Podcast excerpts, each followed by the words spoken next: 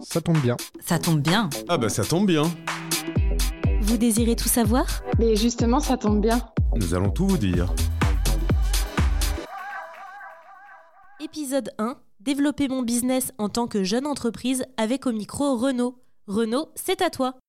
Dans la vie d'entreprise, on, on, identifie souvent plusieurs phases. Euh, évidemment, la création. Après, on parle souvent de, de phase de développement, puis de ce qu'on peut appeler de phase de maturité. Si on est dans la phase de développement ou en fin de phase de développement et qu'on pense qu'on arrive en phase de maturité ou qu'on est déjà en phase de maturité, on, essaye bah, évidemment d'anticiper et on veut essayer de développer son business, de proposer potentiellement de nouveaux produits pour bah, rester en phase de maturité ou évidemment continuer à se développer.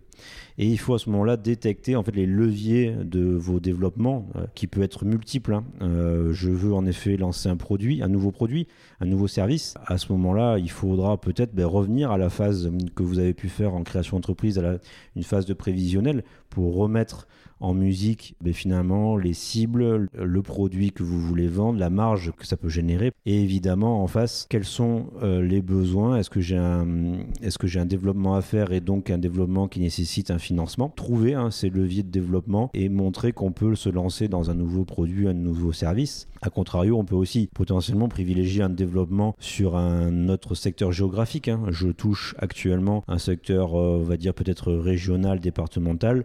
Je veux aller sur le national et à ce moment-là trouver bah, peut-être les personnes qui peuvent vous, vous accompagner hein, sur ces sujets-là de développement au niveau national et donc bah, potentiellement avec d'autres outils. Actuellement, mon activité est avec un local et donc je touche les clients qui habitent dans les coins.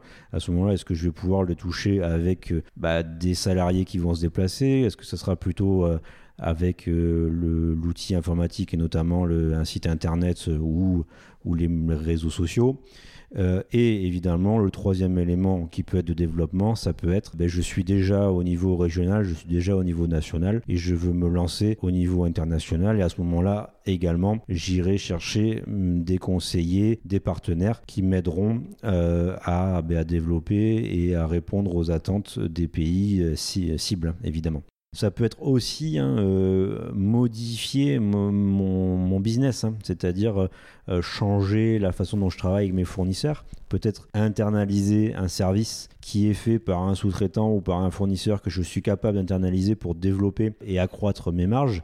Ça peut être l'inverse, hein, c'est-à-dire en fait euh, se recentrer sur un secteur cible. Potentiellement, il y a plus de rentabilité, plus de marge, et donc me délaisser d'une partie de la production et donc faire appel à des sous-traitants où j'aurai potentiellement plus de marge de manœuvre et peut-être des coûts plus faibles hein, en, termes d'entrée de marchandises. Donc ça peut être un axe aussi de développement de revoir notre organisation interne, de revoir aussi nos partenaires, nos façons dont, la façon dont on finance nos différents investissements, euh, nos besoins de trésorerie réguliers. Voilà, tout au long de la vie de l'entreprise, que ce soit encore une fois la création en phase développement et, aussi, et parfois on l'oublie, en maturité, il faut revoir, revoir les critères, revoir comment est organisée notre entreprise pour essayer de trouver des leviers de développement qui sont évidemment multiples.